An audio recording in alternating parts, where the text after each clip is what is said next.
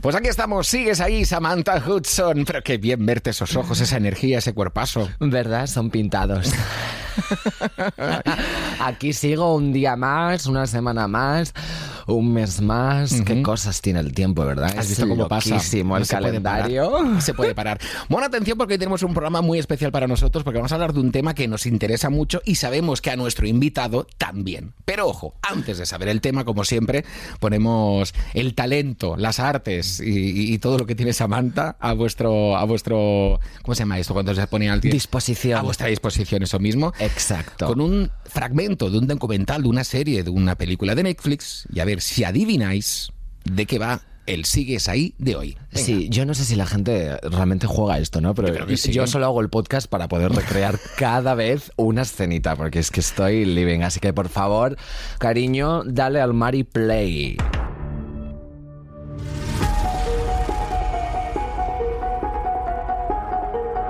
El 2020, un año cuya historia no ha podido contarse antes, porque no había acabado.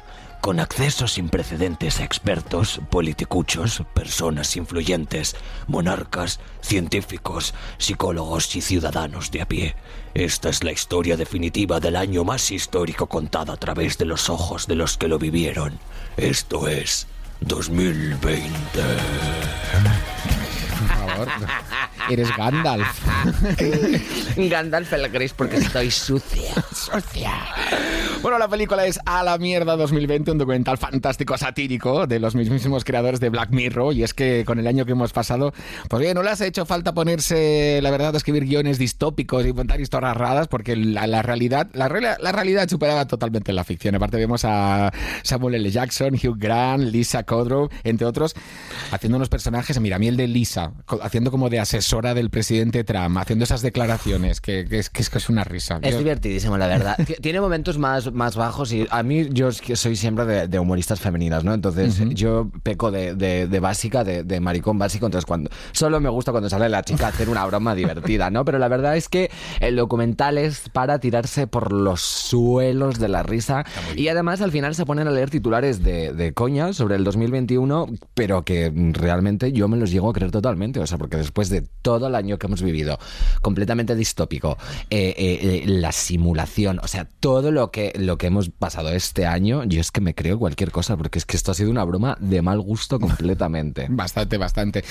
Los creadores son los de Black Mirror, que yo no sé Samantha, ¿te acuerdas? Yo me acuerdo cuando vi el primer capítulo, hace años, años, años, del presidente de, de- Inglaterra, el primer ministro, que tenía que fornicar con un cerdo, si no asesinaban a la hija de la, una, monarca, así como... Sí, O sea, sí, sí, sí. Y lo que ha evolucionado, y es que a veces se han avanzado al futuro. ¿Tú te acuerdas del capítulo, por ejemplo, en el que había una aplicación que tú tenías como una especie como de puntuación social y con esa puntuación podías acceder o no acceder a distintos Ajá, lugares? Y ahora que el, el gobierno chino ha puesto un sistema súper parecidísimo, ¿no? Como Bueno. de, de puntuar al buen ciudadano, ¿no? El sistema de crédito social chino, que es que aparte el nombre ya asusta de por sí, ¿eh? Sí. Sistema de crédito social. Hombre, es que no hay nada que dé más miedo que la burocracia, ¿no? Y todas estas cosas gubernamentales. Pero he de decir también que no es tan sencillo como, a la me meto en la app y digo, tú me has vendido mal el croissant, pues cinco puntazos negativos. Ojalá fuera así, la verdad, ¿eh? porque yo estaría todo el rato puntuando fatal a la gente. Sembrando el caos y la discordia. Bueno, yo te quiero hacer una pregunta, Jordi. Eh, ¿Qué es para ti la ciencia ficción? Pues mira, a mí la ciencia ficción, yo creo que la edad y la diferencia de generación nos lleva a distintos escenarios. Y a mí, luego le preguntaremos a nuestro invitado, que por cierto es Berto Romero, ¿eh? que va a estar con nosotros en nada. Oh, yeah. Para mí la ciencia ficción era pues... Cuando hablábamos del 2000 y yo tenía mejor 10 años y eran los años 80, pues te pensabas que los coches iban a volar, Ajá. que habían robots por todos lados, ¿no? Como lo- esta serie que eran los Picapiedra, pero en plan futurista, Los los, Jetson. Jetson. Ay, eso Por era favor, genial, eso era era, divertido. Además se pasaban todo el día haciendo videollamadas. Eso mío. Pero ojo, también para mí la ciencia ficción era de Rocky Horror Picture Show. O sea, que un grupo de travestis, eh, vampiras y vampiros viniesen del espacio y abordaran. Hombre, además, el, tema, me encantaba. el tema con el que abre el musical dice Science, Fiction, Science Double fiction. Feature. Y es Uh, precisamente, uh, uh. yo creo que un homenaje a todas las películas de ciencia ficción. Para ti, la ciencia ficción Para mí la ciencia ficción es una filosofía y más que enfocada a un universo eh, paranormal, futurista, eh, del espacio, ¿no? De tecnología, de extraterrestres, de, de, monstruos gigantes, yo la ciencia ficción la entiendo como, como escenicidad, ¿no? Como un proceso actoral, pero que fagocita todos los aspectos de tu vida. No sé si me entendéis. Ya me he perdido. o sea, me he perdido.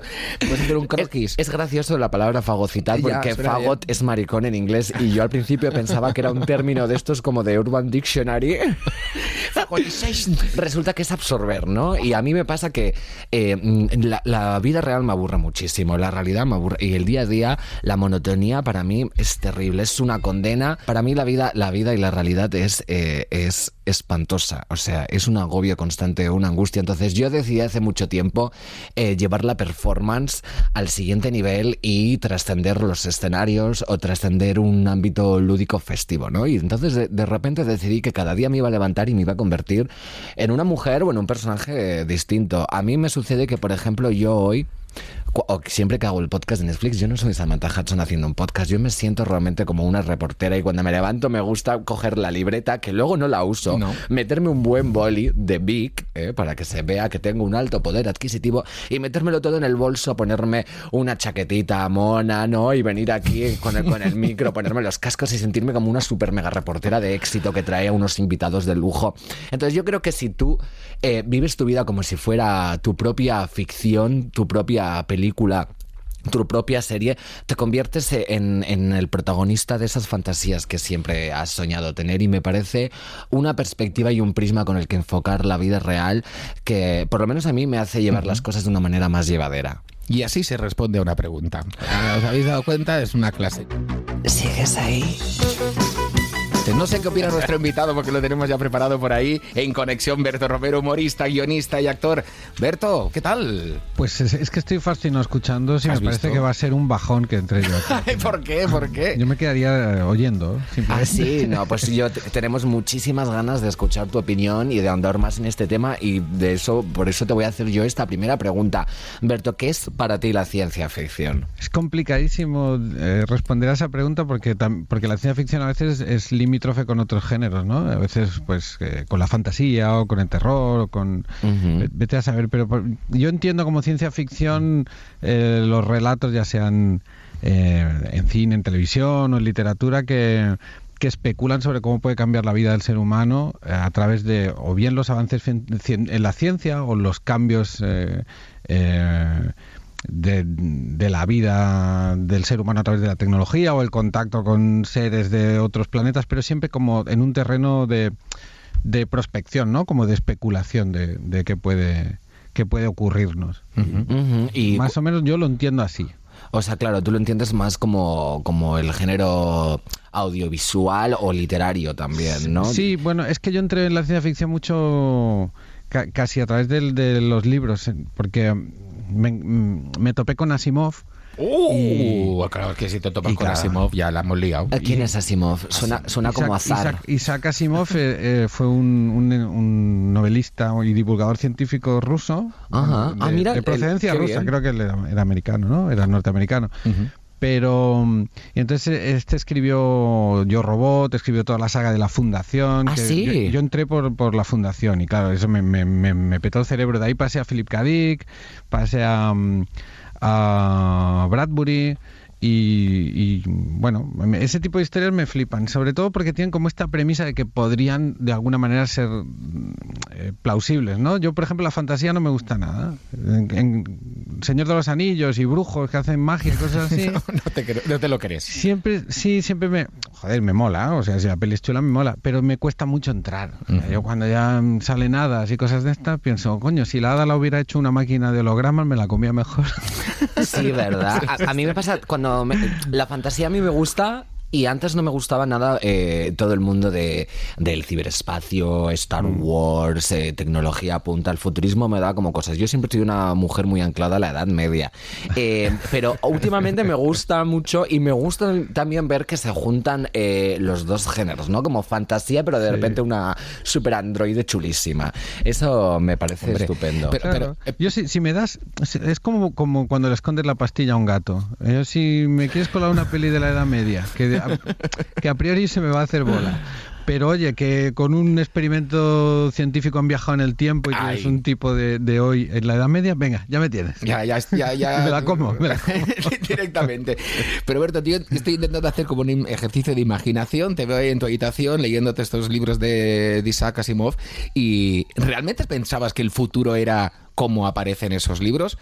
Y estabas convencido y estabas deseoso que eso llegase o pensabas esto mejor yo lo típico de, esto yo nosotros lo lo verán nuestros hijos nosotros no lo veremos Yo es que lo que me di cuenta muy pronto es que lo que me molaba era la historia que me contaba independiente, o sea, como que el decorado, o sea, la premisa científica o, o de ciencia ficción propiamente dicha me interesaba menos, ¿no? Y por ejemplo, Fundación es muy guay por, por, por cómo se plantea cómo evoluciona el, el ser humano ¿no? y las sociedades humanas. Y aquellas- aquello me parecía muy potente. Pero luego el dibujo de la realidad me da un poco igual. O sea, es como cuando veo eh, Regreso al Futuro 2. Es nefasto todo el futuro que proponen. O sea, es que no, Sí, no que aciertan sí. en nada, en nada. O sea, hay como facts super evolucionados, ¿no? El, el- cuando, se, cuando se imagina el futuro, casi, ¿te has dado cuenta? Sí. Casi nunca aciertan. Yo Eh. creo- que Black Mirror es del- de las pocas veces que digo, hostia, pero igual es porque pre- está preveyendo como a, a corto plazo, pero cuando, cuando en las pelis o, o los libros se imaginan el futuro a un poquito a tomar por culo de tiempo, de venga, va, dos mil años para adelante. Sí, totalmente. propósito siempre. No, ya para ver regreso al futuro, oye, ¿dónde están las zapatillas que se ajustan solas y la Sí. chaqueta que cambia de talla inmediatamente? En Pero- cambio, ¿Eso todo- existe? ¿Cómo? Pero me da No, un no poco... existe. En Regreso Ah. al futuro sí, claro. Futuro- Ah, es que nunca he visto Regreso al Futuro. Y ya empezamos. Michael J. Pero- Fox pero- sí lo lleva. Bueno, Regreso al futuro las tienes que ver, Samantha, porque es que eso... eso Sí. te Berto no ha, no ha visto Titanic, ¿Sabes vamos qué, a ver. ¿Sabes qué pasa? Bueno, a ver, tampoco me pongas a mí aquí de eso. ¿eh? ¿Sabes qué pasa? Que las películas que tienen como un coche que hace cosas locas no me gustan. De hecho, pues- pues Cars, Cars la he visto a la mitad, o sea, me parece... No, pero el coche es lo de menos ahí. Sí. El coche es lo de menos, es la excusa para que viajen. ¿Sabes que cuando escribieron Sí. la, la película, la primera idea que tuvieron fue una nevera, creo. No. Tío, ¿En serio? sí, sí, sí. Mira, si, si hubiera sido una nevera al futuro, o sea, ¿sabes qué película he visto? Sí que he visto. Jacuzzi al- Jacuzzi al- a- al futuro. No, es Jacuzzi al pasado. Al pasado, Pues está muy guay Claro. peli, ¿eh? O sea, vamos a ver, es que ya, ya puestos a inventar que es un coche, por favor, eso es ordinario. Una nevera, de verdad. Además, yo que soy súper fan de los electrodomésticos, una nevera al futuro es que vamos, Vamos, habría sido divertidísimo. Eso sí que lo habría visto. desde ¿Dónde, luego. dónde pones el condensador de flujo? Ahí en la nevera, no sé. que Bueno, es mejor- donde está, donde está el regulador, el regulador de temperatura, si ya tiene una rosca. Bueno, entonces por lo que por lo que nos estás contando tú, lo que te interesaba era el eh, dónde iba a llegar el ser humano. Daba, da igual los medios, ¿no? O el escenario, sino a dónde iba a llegar el ser humano en el futuro. A mí lo que más, lo que realmente me gusta de la ciencia ficción es que te hace reflexionar de, de- de aspectos de, de lo que sea, ¿no? Del, del cómo, cómo reflexionar sobre el amor, por ejemplo. em, Atrapado en el tiempo, que a mí me parece una peli de ciencia ficción, que igual no lo es, ¿eh? Igual, porque ahí no hay ninguna excusa, pero bueno, se crea un bucle en el tiempo, ¿no? Yo las pelis de, de viajes en el tiempo las considero de ciencia ficción, no sé si estamos de acuerdo. Sí, sí, sí. Pero totalmente. a mí, por ejemplo, me parece la, una historia súper romántica que, que te ayuda, o sea, el mecanismo de la ciencia ficción te ayuda a, a expresarte casi de forma más intensa que si lo hablas desde la normalidad, ¿no? Y este tipo de cosas son las que me molan del género, no tanto como el, el artefacto en sí o, o el, el- o el cachivache ¿no? o, o el- o los hologramas o to- todos los efectos especiales de las pelis. A mí lo que me, me vuela la cabeza muchas veces que es algo que cuando la gente... ¿Te has fijado que la gente que no le gusta la ciencia ficción dice, bueno, pero las pelis buenas de ciencia ficción siempre hablan de otra cosa? Claro, cuando te gustan, entonces le buscas Ah. la excusa para, para decir que te ha gustado. Pero sí que es un género que siempre da para, para, para jugar muy, muy, muy fuerte la, la metáfora y este tipo de cosas. Eso es lo que me interesa. Ya, ¿sabes a mí qué me pasa? Que a veces pienso que no hace falta tampoco enfocar las cosas de una manera futurista eh, para, para viajar al futuro, ¿no? Porque Y de hecho, a mí me ocurre mucho que cuando veo películas de los 80 o de incluso antes, me siento como una especie en una máquina del tiempo, porque de ver cómo era el cine en aquella época y también has hablado de, de- de que te interesa conocer como conceptos como el amor, pero vistos desde el punto de vista de la ciencia Mira, ficción. por, por ejemplo, Star Wars eh, me interesa. mm, O sea, eh, Star Wars me mola porque son pelis muy molonas. Son pelis de entretenimiento muy molonas. Pero siempre me ha llamado más la atención el universo Star Trek que el de Star Wars. Porque en, Star Trek. Cada capítulo te planteaba unos dilemas morales y unas movidas súper interesantes que, Claro, que es me como el- mucho mejor escritos. El rollo antropológico, pero visto cómo sería en una sociedad del futuro, ¿no? A mí me sirve mucho siempre cuando veo películas del pasado, y parece paradójico, pero creo que a través de la cara de la moneda se puede conocer la cruz. Y cuando veo películas ambientadas en el pasado y, y me paro a mirar los ideales que tenían antes, tomo conciencia de cómo estamos ahora, de los ideales que tengo ahora, y, porque a veces de vivir eh, en, en- en el- en la realidad, de vivir en el día a día, de vivir en la actualidad, mm, no, no eres consciente de todas las cosas que han ocurrido ni de los avances que hemos vivido en los últimos años, ¿no? Entonces, de ver películas del pasado es como que viajo al futuro, que ese futuro en realidad es el día de hoy, ¿no? Y tomo conciencia de, de- de cuál es la moral que, que prima hoy en día, de cuáles han sido los avances, de cómo a- avanzado en conceptos como sexualidad, identidad de género, eh, amor, eh, derechos humanos y realmente creo que no hace falta eh, caer en la literalidad y viajar al futuro o presentarte coches y altas tecnologías para hacer una buena ciencia ficción. Aunque bueno, de tecnologías... Bueno, eso que dices es increíble, ¿eh? Cuando empiezas a ver ahora pelis del- de, los años 80, no, Es que es o sea, tremendo. te echas las manos a la cabeza todo el rato. O sea, es Claro, y además- Esto es, esto es otro planeta, ¿no? Pensé el otro día que, que cuando yo sea mayor, las pelis de los 80 ya serán como de, de- de mis abuelos. Pero es que ya lo son. Yo el otro, el otro día caí en la cuenta de eso. O sea, de Terminator 2. ¿Verdad? Bueno, es que Tiene 30 años. totalmente. Es Tiene fuertísimo. 30 años. Es como si cuando tú eras pequeño, tu padre te venía y te, te hablaba de una peli de Doris Day. Total. O, o una peli de los Claro. años 40 y, dec- y tú decías, pero, pero mamá mía, ¿dónde me vienes con esto? Yo, y que lo entiendes mucho más. Yo, pero yo pongo un ejemplo. Esto como cuando ves Jurassic Park que decías, vaya invento este del ADN que le han sacado de una tal, de no sé qué, no sé cuántos. Y ahora ves que eso podría ser factible. o sea, bueno, a ver, cloranora una a la oveja Dolly. A mí eso me parece fuertísimo. Claro. Es que siempre estamos pensando como en las nuevas tecnologías, pero. o Cuando sea, ya se ha hecho. Pero, que- ¿cómo puedes clonar una oveja? Me parece fuertísimo. Bueno, Son yo. súper- ideas súper viejas, porque por ejemplo, ahora lo que, que está súper de moda en cualquier peli, o sea, la ciencia ficción, según la época en la que se hace, la excusa tecnológica es una, ¿no? en, la, en la ciencia ficción de los 70 siempre era algo nuclear, o yo qué sé, o en los 80. Ujú. luego, luego se pasó al- a, lo genético, cuando estaba de moda lo genético en las pelis, siempre, bueno, pues Jurassic Park y Sí, sí, todo. sí. Y, y ahora, como que todo lo que se habla tiene que ser cuántico, ¿no? Esto es una movida cuántica. Y, y- y esto son teorías de los años 50. sí, es decir, Pero el cuando, direct- cuando llega al cine, ¡buah! Total, me va el director de la, de, de la compañía de cine, pon algo de cuántico, que si no, no Sí, cuela. siempre, siempre. Algo- Hombre, Interestelar es un poco. Ese rollo, además, yo creo que, no sé si entendí bien la película porque es larguísima, la verdad, pero el rollo era como que eh, lo único que trasciende la velocidad de la luz y lo único que trasciende todas estas teorías científicas es el amor, ¿no? Del protagonista que es un padre hacia su hija, porque es como que viaja en el tiempo Sí. Yo no la y, y te dice que... A mí, a mí me, flipa.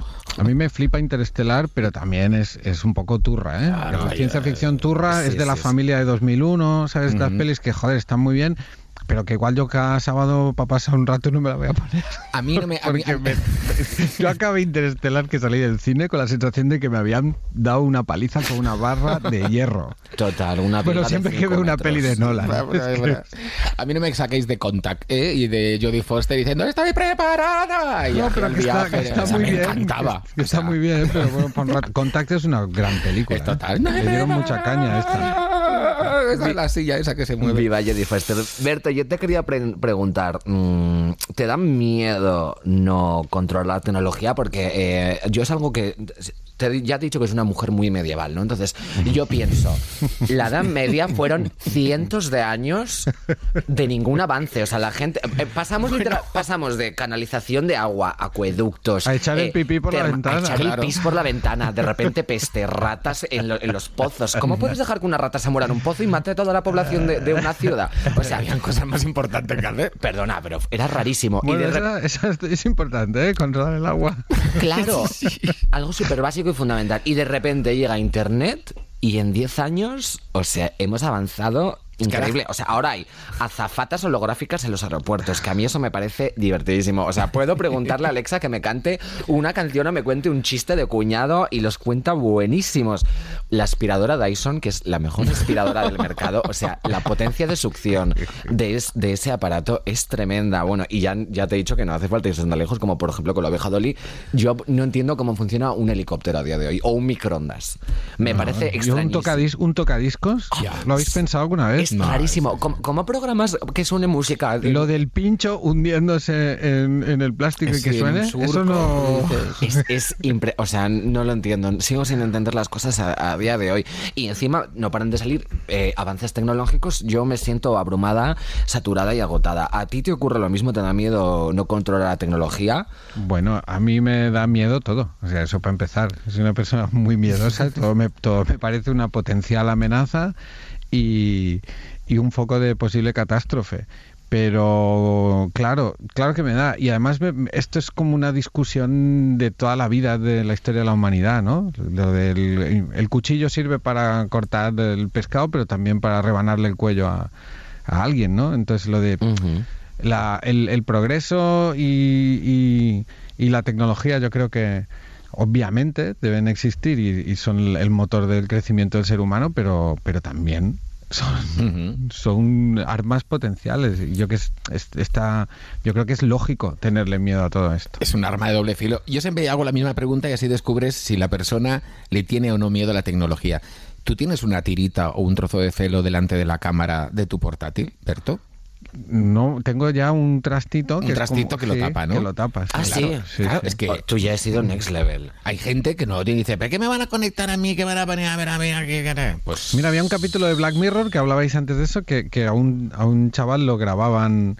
Eh, Sí, sí, mira, justo estábamos hablando de Es ese. el que le he contado antes Sí, de, de hacer el sí. programa, se lo he contado. Ah, Para Y- mí ese es un capítulo y le hacían buenísimo. un chantaje increíble. ¿no? Súper fuerte ya. A Que mí le, le acusan mucho a Charlie Broker, el, el de Black Mirror, de ser. O sea, ahora lo que está de moda es como acusarlo de ser una abuela te- temerosa y timorata. Sí, que levanta ¿no? el dedo y dice: Cuidado con Con vuestras. lo que ocurre. Thomas vuestras Edison locuras es una bruja.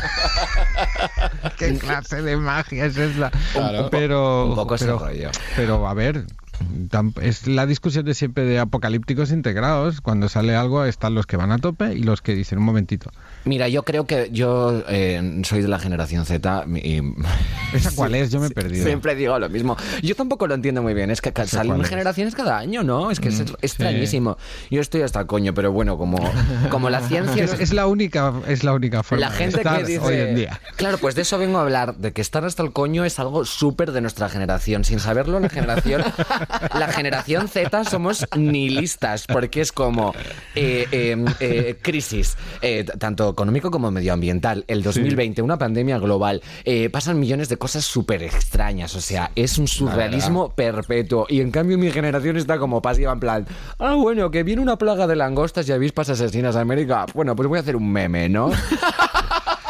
Eh, Entonces, o sea, es y yo, y yo comparto eso totalmente porque con lo que has dicho tú de la cámara, a mí me dicen todo el rato, bueno, es que los megadatos eh, tienen información tuya, cogen tu cámara, eh, te envían- igual. Alexa te escucha y yo pienso, pero Si tengo Instagram. digo, que entre la CIA, que entre quien quiera a mi móvil, o sea, solo tengo fotos de chimpancés sonriendo y, y- y- y- y vídeos de mis pezones, o sea, Bueno, digo, pero pero dime, perdona. no, no, no. Iba a decir que yo cuando, cuando era más jovencita, si es que ese término existe en mi vida a día de hoy, cuando era más jovencita me dijeron lo de la cámara y en vez de cogerle temor, vol- volví a tomar esta actitud absurda y lo que hacía era que no ponía nada de celo en la cámara, pero cuando me tumbaba a dormir, porque yo me imaginaba que la hacía, eh, no, no me investigaba para sacar datos para venderme cosas, yo me imaginaba que me investigaba porque yo era una tía buenísima.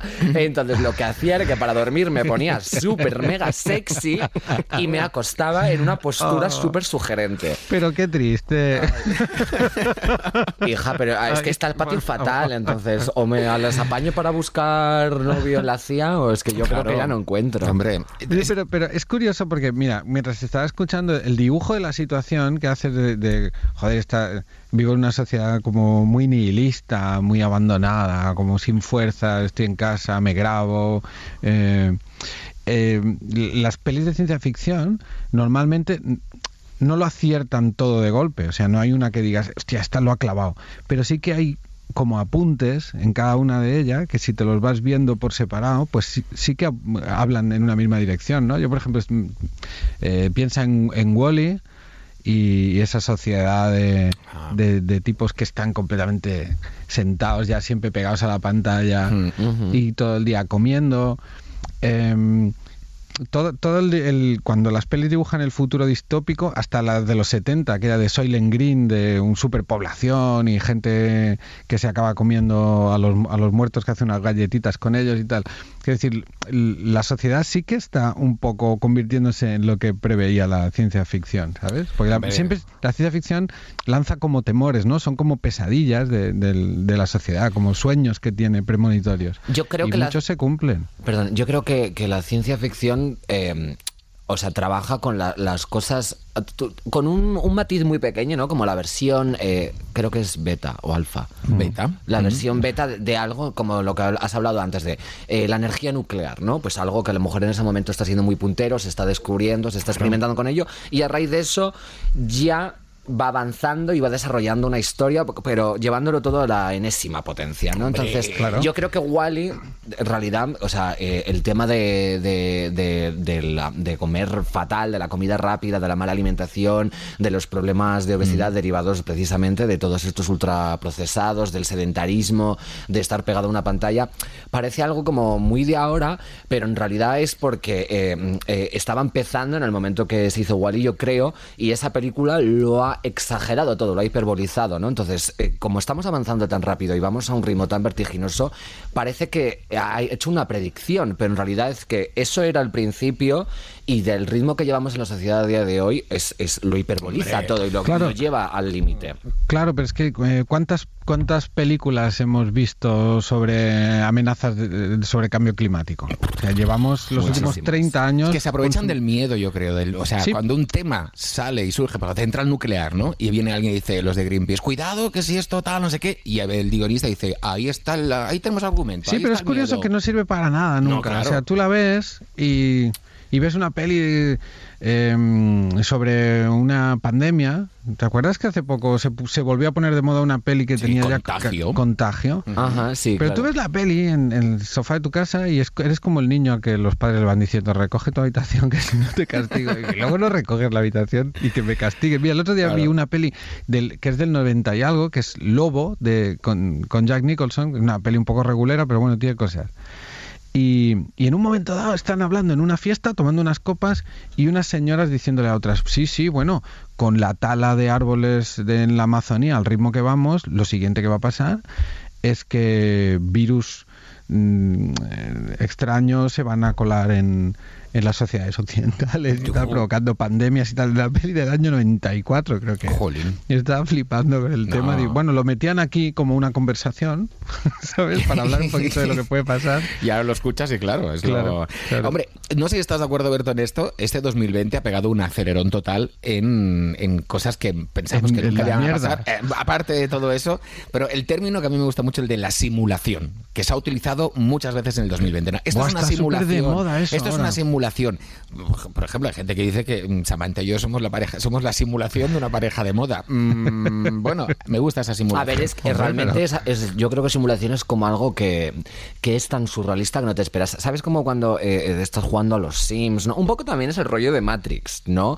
y, y a mí es una película que me, me gusta mucho porque precisamente va de, de... Y es la comparativa que hago siempre, que a veces nos esforzamos en buscar historias de ciencia ficción en la gran pantalla o creer creernos, eh, la Avatar, esta fauna, esta flora tan, tan extraña, ¿no? Tan alienígena. Y el otro día se lo dije a Jordi digo, pero ¿tú, ¿tú, entiendes las plantas? ¿Tú entiendes que es una estrella de mar que le cortas un brazo y sale otro? O sea, ¿me podéis explicar qué coño es un cefalópodo?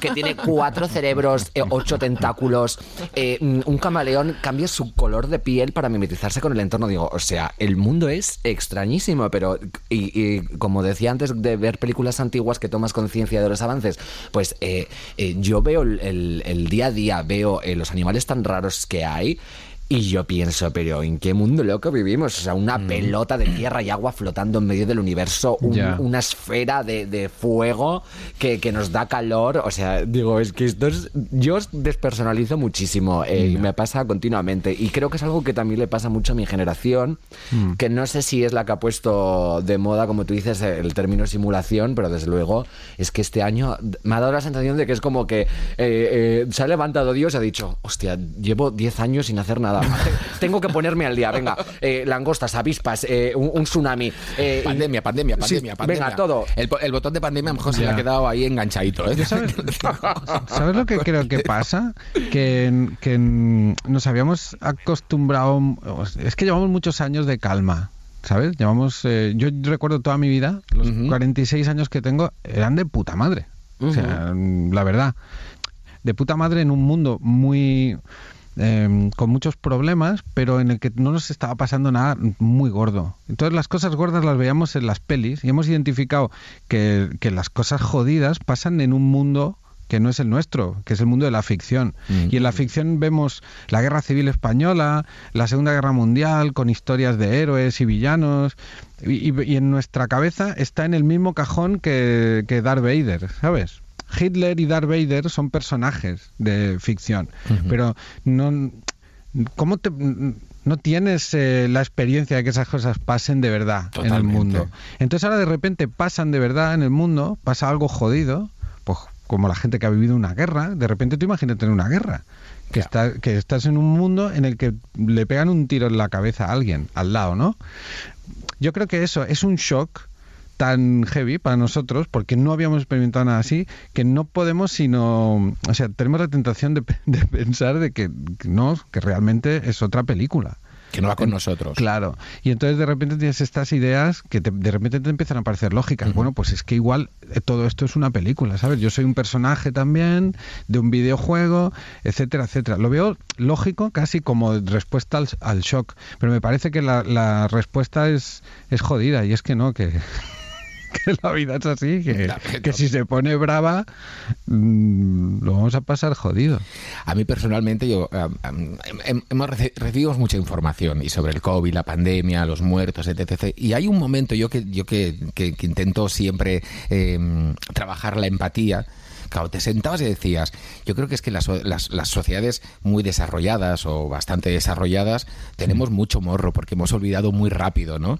Pero es que hay una parte del mundo que está con... que sigue que necesita vacunas para 1.500 cosas en la más. media de la que ah, hablábamos. Ahí está, ¿sabes? Y entonces a nosotros nos parece, ¡uh! Esto a lo mejor lo hemos elevado un poco porque nos ha afectado a todos de forma global, ¿no? Pero somos bastante... Porque a mí no me ocurre y está pasando en otro lado, pues a mí pues esto eh, es un problema de otros. Sí, yo creo que es un pecado de la sociedad de occidente y un lujo que, que, nosotros y en general las personas caucásicas, nos, creo que ese es el término apropiado, eh, podamos decir, bueno, es que la ciencia ficción eh, nos hace olvidarnos de, las cosas porque a día de hoy sigue habiendo muchísimas guerras y situaciones de conflictos bélicos terribles. Somos muy fuertes, el ser humano nos acostumbramos mucho a ciertas cosas y ahora es como lo hablaban ahora. Es que es muy difícil eh, no ver más allá de tu propia nariz. Claro, no, pero... Bueno, no es que sea muy difícil, es que es imposible. Es no, es imposible. No, puedes, aunque tú lo intentes, no puedes ponerte realmente en la piel de otro. Cuando empezó esto, el año pasado, alguien, no sé dónde leí o alguien dijo en la radio y tal, y bueno, esto hubo una, una pandemia de este tipo en el, en el sudeste asiático hace tanto tiempo y hubo tal país, no sé, no, no me preguntéis datos, pero no me acuerdo, pero que estuvieron pasándolo jodido pues seis meses, siete o lo que sea. Claro, nosotros no nos hemos enterado de eso, ¿no? Esas cosas no las hemos vivido nunca. En Asia, nosotros nos reíamos cuando veíamos que allí la peña va con, con mascarillas y mm. tal, y ya están acostumbrados y ya tuvieron la, la primera del SARS, etcétera, etcétera, ¿no? es verdad, es, muy complicado. No, siempre me acuerdo de un chiste que se había muerto un señor y, la señora iba cada día a, la tumba y, orinaba. y, le decían, hombre, pero ¿qué hace? ¿Qué, ¿Qué está haciendo? Y ella dijo, yo, es que cada uno cada uno llora por donde lo siente. Entonces, me, parece una metáfora de que no, tampoco puedes. Y yo tengo una, yo tengo una amiga que dice que esto es como la conga. Y porque mientras sigamos bailando la conga y escuchando la música, no nos fijaremos en lo que hay alrededor. y el momento que se para la música, te das cuenta del ridículo que estás haciendo, de que, que estás siguiendo al de delante y estás agarrado al de detrás y que, y que van ocurriendo muchas más cosas alrededor, ahí es cuando te das cuenta. Y es una putada, porque los seres humanos es como que no, estamos programados para hacer, para prever las cosas. O sea, estamos preparados para reaccionar y tampoco por lo que se ve no mucho. ¿eh? Pero mira, por ejemplo, la gente mayor que bien se ha portado y cómo lo han visto, porque ellos han vivido un momento complicado. Sí, y los niños también, porque ellos mm, lo integran todo y no, o sea, para ellos la, la, realidad es el momento, ¿sabes? Y, no, y, lo aceptan todo, pero es verdad, los, los abuelos han tomado otra manera, los pobres. Es que yo creo que ser niño y ser un abuelo es en esencia lo mismo, ¿no? Y va a quedar muy filosófico, pero en realidad es eh, de dónde venimos y a dónde vamos, ¿no? En plan, el, nacimiento y la infancia más párvula y de repente eh, la vejez más, más extrema y más eh, con más experiencia. Y yo creo que algo que une a la, gente más joven y a la gente más mayor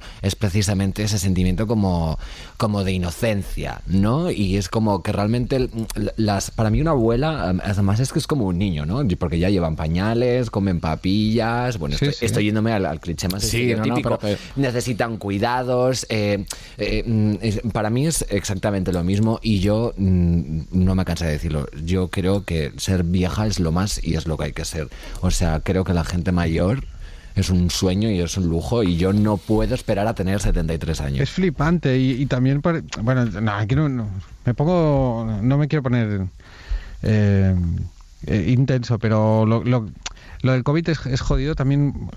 A mí me da mucha pena por eso, porque afecta a, los mayores.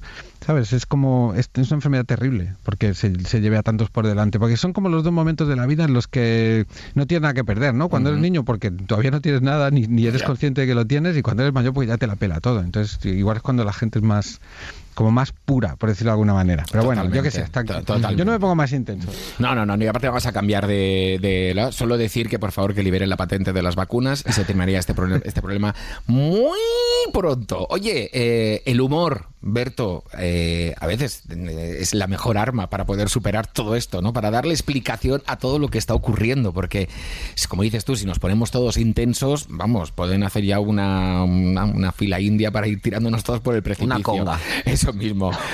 Humor negro para sobrellevar esta locura. ¿Qué te parece? ¿Es, es necesario?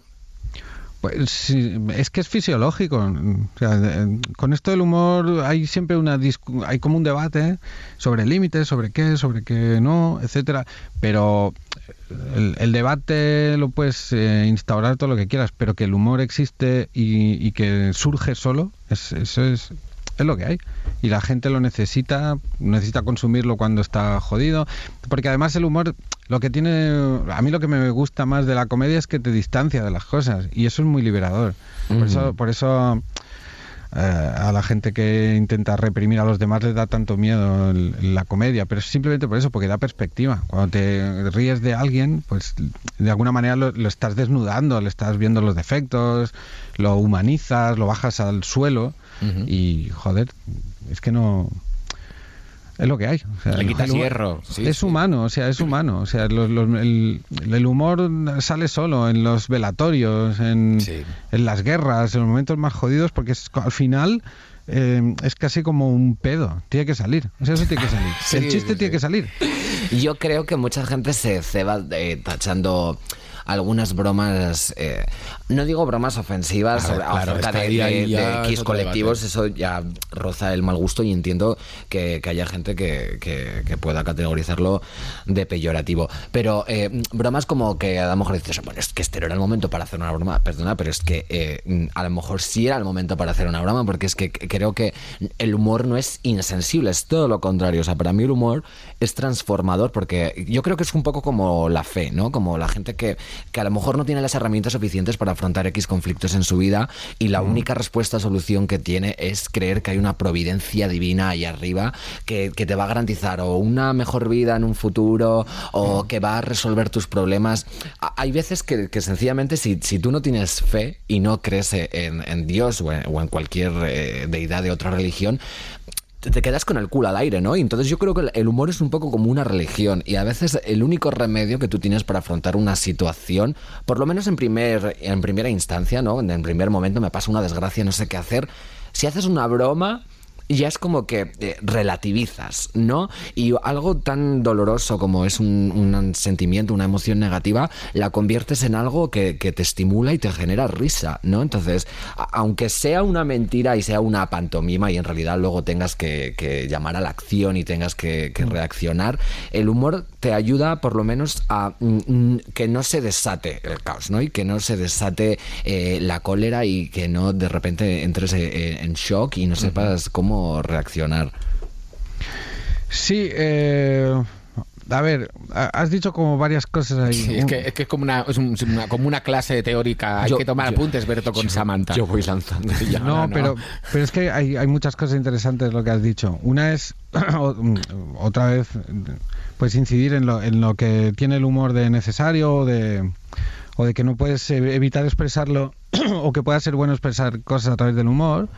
Y otra es, eh, eh, lo has apuntado por ahí, lo de eh, los límites, ¿no? La conversación está sobre límites, sobre si puede ofender o no puede ofender. Mira, yo por ejemplo, a, mí, a mí el debate sobre la comedia me parece muy adecuado. O sea, tiene que, o sea, yo tengo que tener libertad, por ejemplo, creo, debería tener libertad para hacer un chiste sobre cualquier cosa y tú también para enfadarte, molestarte y, recriminármelo, etcétera. A, mí donde yo, por ejemplo, gracias a, al debate sobre la comedia que se ha establecido en los últimos años, yo he aprendido muchísimo. O sea, yo, por ejemplo, cuando empecé en el año 2007 con Andreu, era otro planeta aquello. Claro. Y yo cuando escribía un gag ni me había planteado si era denigrante con, con, con, otras sexualidades o con, o con religiones o con lo que sea. Yo hacía el chiste y ya está. Luego me he vuelto más reflexivo. Eso tampoco quiere decir que me... O sea, eh, no te cortas. Te lo puedes tomar como que sea una forma de autocensura, pero en realidad estás aprendiendo, ¿no? Te estás adaptando a una sociedad que está cambiando. A mí todo eso me parece de puta madre. Yo lo que cuando me empieza a, a chirriar el asunto es cuando entramos en definir hasta dónde, cuál es de buen gusto o cuál no, porque claro, eso cambia con cada persona, o a intentar legislarlo, o a intentar prohibirlo, o a intentar delimitar, sobre esta gente no, sobre esta gente sí. Yo ahí sí que veo claro, veo peligro no solo por mí, por mi trabajo, sino por todo el mundo, porque entonces estas puertas cómo las ponemos y si cambia el que está en el poder me las va a mover de sitio, ¿sabes? Es como muy complicado. Pero yo que haya debate y que haya gente que se ofenda y todo eso me parece bien. Luego las sobre las sobre reacciones a esto ya me preocupan un poco más. No sé si me he explicado. Sí, que hay gente que es verdad que, es demasiado redicha, ¿no? Como que le saca puntilla todo. Sí, pero también los que se ofenden de que se ofendan también es un poco gilipollas esto de, ay, es que no puedo decir nada porque son todos están ofendiditos. Bueno, a lo mejor es que lo que decías era una puta barbaridad. y nadie te lo había dicho, porque esto de que el humor es inocuo tampoco es verdad, ¿sabes? De que no. Ah, no, es que como es humor, bueno, como es humor, es muy peligroso. O sea, es un arma muy dura el humor. Depende del momento y del contexto y yo creo que este año también ha dependido mucho del momento y del contexto, ¿no? Porque nos han pasado cosas completamente delirantes, pero como estábamos sumidas en, en, este, en este vértice, ¿no? En este torbellino de sensaciones, no le hemos prestado atención y yo creo que si estas noticias hubieran salido en otro momento, habrían sido un shock para la humanidad. No sé si, Jordi. Hombre, la de los Estados Unidos, por ejemplo, Berto, ¿no sabes que Estados Unidos, el Pentágono publicó grabaciones de tres avistamientos de objetos voladores no identificados? Ellos no dicen que sean ovnis, porque no les identificado. Esta noticia, ¿tú no opinas que si llega a salir en un año, como dice Samantha, tranquilo y normal, hubiese sido la bomba? Sí, a ver, ovnis son, ¿eh? Porque ovni significa objeto volante no identificado. Lo, que, no son, lo que no dice que sean es eh, extraterrestres, señores de otros planetas. Bueno, entonces ¿quién lo, va, quién, lo va, ¿quién lo va a pilotar eso? Me encanta el concepto señores de otros planetas porque me imagino al paisano vestido de chulapo con el clavel y la boina, pero con la piel verde. pero de verdad, eh, ¿no, ¿no habéis escuchado cada vez más gente eh, opinando, bueno, si vienen los extraterrestres ahora ya me da igual, o sea, como que ahora ya lo compro. Yo creo que eh, esto pone también el, el, listón muy alto a los extraterrestres. Ahora ya no vale con que vengan y enseñen una nave, eso nos parece una mierda. Claro. O sea, tal como estamos ahora, tienen que bajar de la nave y, y montar un show guapo, por lo menos digno, porque si no un lip dub.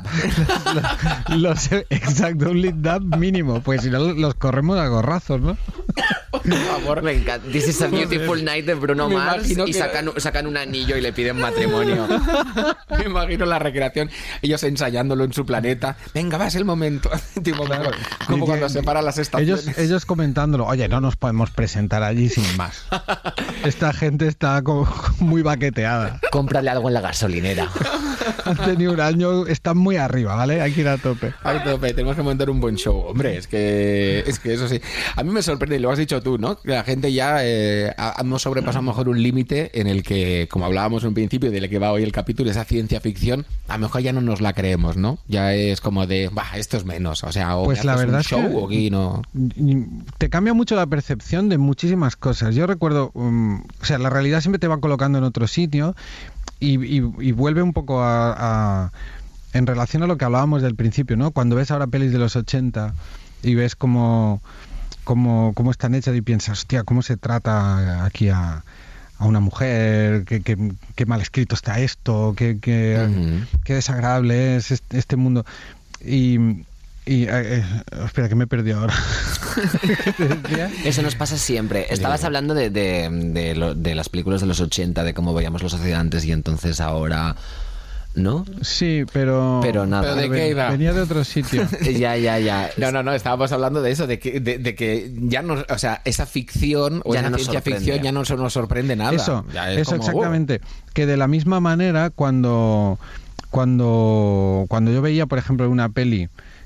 Eh, que salía un presidente del gobierno de Estados Unidos paródico y absolutamente ridículo, pensaba, Buah, ¿cómo se han pasado con esto? Esto nunca ocurrirá. Y de repente la, vida te pone delante a Trump, que es como... una broma. Si eso lo escribes en un guion y no pasa una primera revisión. la primera vez te dicen, hombre, esto es una chufa, esto que has escrito no se lo cree nadie. Claro, esto te coloca en otro sitio ahora para imaginar, ¿sabes? Porque habiendo vivido todo esto...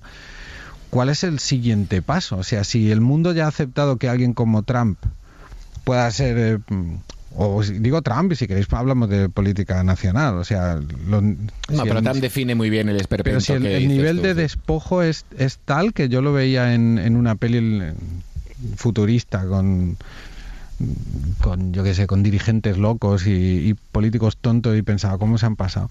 O sea, ahora cuando tienes que plantearte nuevas pelis de ciencia ficción, eh, tengo la verdad es que tengo mucha curiosidad. Cuando, cuando, un cuando un presidente como Harrison Ford salvando el Ace for One a toda su familia con solo una navaja en la mano. No, y yo creo que ahora la ciencia ficción va a ser como lo que antes dábamos por sentado, ¿no? Un presidente que haga las cosas bien, un hombre que sea bueno y sensato, todo súper tranquilos en casa, en plan, ¿qué pasa hoy? Bueno, pues hoy vamos a cenar y a dormir. Y ahí se acaba la peli. Eso sí que es la ciencia ficción. Yo que no, sé, no sé qué vamos a ver. No sé qué a ver, Creo que va, a depender mucho de lo que pase con esto. ¿eh? La ciencia ficción ahora va a ser estar tranquilitas en casa, ¿no? Sí, es que... pero va a depender mucho cómo acabe. Porque si de repente esto acaba y de repente salimos a la calle todos en pelotas y es lo que dicen, ¿no? follarnos unos a otros fuertemente, que puede pasar. Como no, no, pero es la, predicción. Dice que ahora va a haber una época de orgías, de fiestas, de descontrol. Ah, sí, como en física o química. Un poquito. Bueno, es que a mí me toca alguien desconocido ahora, me acaricia el pelo y a lo mejor mancho. Porque es que, claro.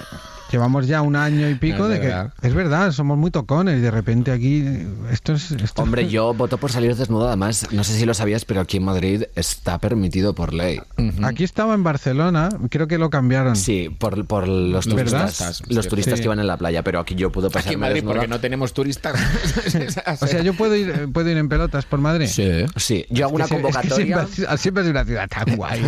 hago una convocatoria a toda la gente que nos escuche para que cuando acaben las restricciones de- del coronavirus, salgamos todas desnudas en plan eh, Kylie Minogue. ¿no? Oh.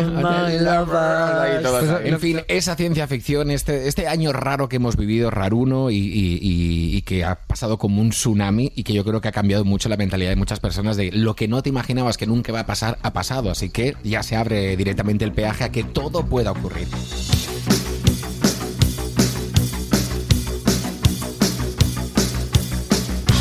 Ojo, Berto, porque ahora voy a leer titulares, ojo, de noticias y... vamos a ¿Reales? tener- sí, pues no lo sé, ahí vas a tener que un poquito intentar pensar si son reales, o sea, si la Ah. realidad supera la ficción o si es pura ficción sacada de la mente Ese de es un- el juego, ¿no? Ahí Entiendo. está, el juego de un guionista puesto hasta arriba del SD, porque se Como, de- como debe trabajar un Como guionista. tiene trabajado de esto. Y cualquier persona. Y cual- bueno, si trabajas en el metro, mejor no vayas puesto del SD, que llevas el vagón. Bueno, yo, mm, Próxima un- estación. Un buen viaje. Pero, pero si va por vías, ¿no? Eso ya está. Oh, ya, es va ya. solo, va solo.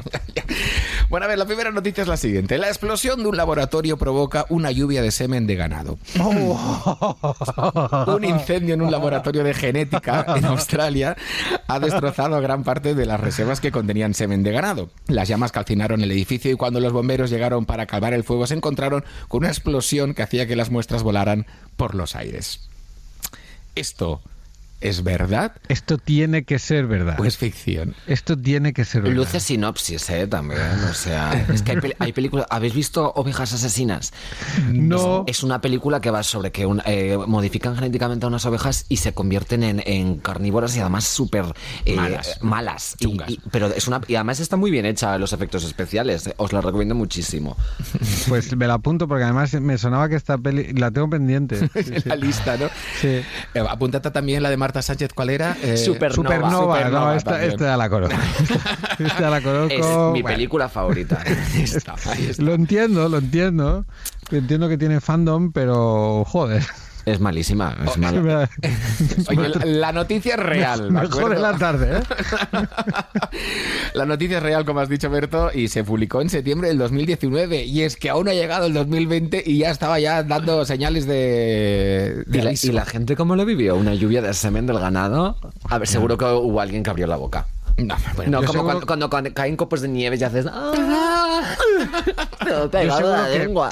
y mucho mojigato que un- una vez lo, lo experimentó dijo, oye, pues tampoco está tan mal esto. Ta, ta, ta, ¿Dónde y- puedo volver a vivir esta experiencia? A ver, si, si ordeñamos a las vacas para sacarle leche de las tetas, yo creo que el semen de ganado puede ser un nuevo ingrediente de cocina. Oye, pues se ve que es un que es un sector que funciona de la hostia, ¿eh? Sí, no, y aparte te diré, perdieron mucho dinero porque esas muestras son muy, muy, muy, muy Sí. caras porque eran de sementales y de, de En- figuras del, en mi pueblo, del mundo animal. yo soy de Cardona y en mi pueblo pusieron una, una empresa de esto de, de semen porcino. Y Joder. entonces le, le llamaron semen Cardona. Y entonces tú cuando, da- cuando dabas la curva pa- para que era la primera vez que se ve el pueblo, antes de ver el nombre del pueblo veías un cartel que ponía semen Cardona. Y por un... Al final alguien, alguien del ayuntamiento les dijo, oye, ¿podéis... Eh... ¿Os importaría que no tenga tanta presencia el, Es súper el guay. cartel? Es como un nombre de aristócrata. Fue- Semen Cardona. Durante un tiempo era como me, da- me hacía mucha ilusión ir a mi pueblo. Mira, ¿cómo Hombre, yo, yo paso por ahí por el coche y digo, para, para el Claro. seco que, que tengo que visitar Como esta este fábrica. pueblo que había, en, creo que en, en algún lugar de Inglaterra que se llamaba Fucking. Fucking sí. que le han cambiado el nombre. Sí, sí, y lucharon, le ha cambiado el nombre, creo ya, en plan, estaban todos súper enfadadísimos, querían cambiar el nombre Sí. y creo que lo han conseguido. Chica, no me- Iba la gente allí a hacerse fotos con el cartel, claro, de la guasa. Monta un bar, un restaurante, un parque de atracciones al lado del cartel y ya verás cómo empiezas a sacarle beneficio al nombre. El buen turismo. Es que no hay, no, no, no hay, no hay ideas. Voy a por otra historia. A ver, venga, va. Eh...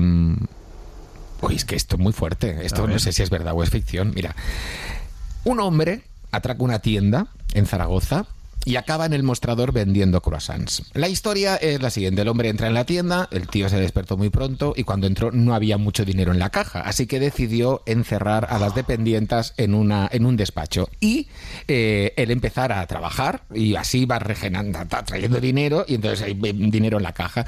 Total que las chicas eh, se escaparon por una ventana y cuando volvieron a entrar en la tienda se vieron que la tienda estaba hasta arriba de gente, él estaba ahí atendiendo, cuando le vieron él salió corriendo y al final se quedó eso, en un susto. ¿Esto es una historia real o es un corto de ficción? Mm, hostia. Pues. Joder. La verdad es que es bien fuertecita, ¿eh? No, eh. Sí, es fuerte, pero tiene algo de... Hombre, tiene algo de, de colaboración, ¿no? De... Tiene algo de que, de que, de que pueden pasar estas cosas. Hombre, a ver, la, el- la verdad es que el atracador, muy bien hecho. O sea, y de hecho he de decirte que hay a veces algunas tiendas que venden repostería y croissants son un verdadero robo. Entonces a mí me da igual que ya sea un atracador. Hostia, pero... O sea, una tía majísima la que Hostia, pero la, la idea de entra a atracar, no hay suficiente dinero, bueno, curro, le echo ocho horitas y me, y me Claro. saco un jornal. Tiene un punto de humor, ¿no? De... Es como- más que robar la tienda, lo que robas es el puesto de trabajo durante unas horas, ¿sabes? ¿Ficción o realidad? A ver, ¿qué Venga, eh, realidad también. Realidad. Yo opino lo mismo. No opino lo mismo. Pues es verdad, es realidad. Esto ocurrió y fue publicado en el periódico de Aragón en noviembre del 2018. Ojo, ¿eh? también así Me que... has despistado cuando has dicho corto. ¿Has visto? Eh, ahí... Eres bueno, ¿eh? siempre, lo, eh, siempre lo fuiste. Ahí lo he puesto, claro, dices, una película. Esto no te da para una película, pero para un corto de la Sí, ECAC, sí. Esto sí. Sí, sí. Venga, otra historia. Sí, Venga. venga. va, vaya por la última si os parece. Un ingeniero se autoproclama presidente de una plataforma artificial de 400 metros cuadrados situada en el mar Adriático, a pocos kilómetros de Rimini, declarando que la plataforma es un estado independiente y que la lengua oficial es el esperanto. Yo creo que esto pasó, a mí me suena, ¿Tú crees? ¿No? Yo es que ya no sé ni, ni qué pensar. Bueno, es, que, es que- lo del esperanto me despista porque, claro, el esperanto existe. Sí, claro. Sí, sí, sí. Era un- la típica idea genial que luego vieron que a lo mejor no. Sí, como... ¿Sabes? Todos los lenguajes en uno. Eh, paradlo todo, he tenido una idea. un idioma pa- para todos. Sí, eh, eh, era eh, un hombre puesto del SD y el conductor del, del metro. Pero oye, s- sobre papel funciona. ¿eh? Eh, hostia, no sé. Venga, voy a decir que, que no por, por, Por decir esta- algo. por estadística. Venga, pues yo estoy, sí. yo estoy contigo. Pues eh, realmente es un, es, es un, es un argumento de una película que se llama La increíble historia de la isla de las rosas, pero ojo, que está basado en una cosa real que ocurrió, ¿eh? Sí, sí, sí, yo había oído algo de que, esta- de que alguna de estas plataformas se había, se había, había pedido o se había declarado país independiente. Porque como están ahí, como no, están como en aguas internacionales, Claro, no sé qué movida. Qué fuerte. Lo, lo de la independencia y el, territorio geográfico yo también es algo Pero esto nunca- como si te coges un pedaló, ¿no? Y te vas un poquito, te vas un poquito más lejos de la playa y dices, pues ya está, ya tengo mi país. ¿Un pedalo es un velomar? Sí, ¿no? ¿Cómo le llamáis Qué bonito Velomar, ¿no? No había escuchado nunca yo esto. Velomar es lo de pedalear que estaba en las Pero no hay- playas. pero ¿no? hay vela. Ay, ya está, o sea, A ver, ¿cómo sois? A ver, Bueno, hija, hay que inventarse algo. mira, yo he escuchado aquí Velomar y Pedaló. Y yo le llamo Pédalo. Pédalo. O sea, las dos, las dos variantes eran nuevas para mí. Pédalo. Suena Pédalo. como a, a- a príncipe de la mitología griega. ¿no? Es como afrancesado, ¿no? Cojamos el pedalo El pita- Yo, la y verdad que si- vayamos a mar abierto. Si os soy sincero, apostaría por vosotros dos y no por mí, porque me equivoco siempre con las palabras y cambio los refranes, así que a lo mejor es pe- pe- pedalo, pedalo. Pédalo. No, pedalo no, pédalo. Pe- pedaló. Pédalo. Oye, voy a una última historia, ¿vale? que Venga, acabo vale, de venga. recuperar, que me parece está muy curiosa. Un hombre, ojo, es que esto es muy fuerte, persigue un furgón policial para secuestrar a uno de sus presos. Mm, Esto es algo que ha ocurrido eh, ¿Un hombre? real. Un hombre persigue un furgón policial para, ojo, secuestrar a uno de sus presos.